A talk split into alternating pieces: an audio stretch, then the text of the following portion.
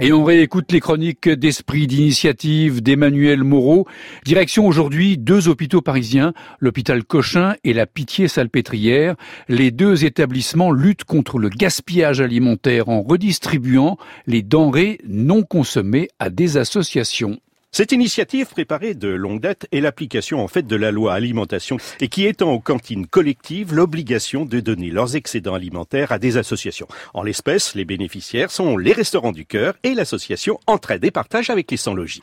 La jeune société Ecosphère travaille depuis deux ans sur ce thème et a fait des préconisations afin de prévenir en amont les déchets et former les équipes au bon geste. L'objectif recherché n'étant pas de mettre en lumière les quantités redistribuées aux associations sans valoriser les bonnes habitudes prises par le personnel de l'hôpital pour réduire ce gaspillage. Les opérations débutent en fin de service aux alentours de 14 heures. Là, une équipe identifie dans un premier temps les denrées non consommées afin de trier celles qui sont éligibles aux dons et celles qui ne le sont pas.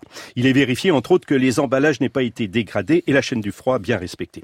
Une fois cet inventaire réalisé, aux alentours de 16 heures, le personnel informe Ecosphère du type de produit et des quantités disponibles. La société prévient alors les associations qui vont recevoir les dons.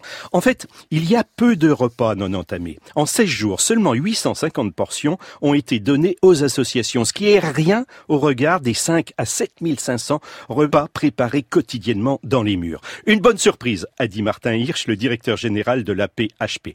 Concrètement, c'est par exemple le chou-fleur un week-end qui a été délaissé et qui a été redistribué au restaurant du cœur et consorts. Ce qui est redistribué représente juste un complément pour celle-ci.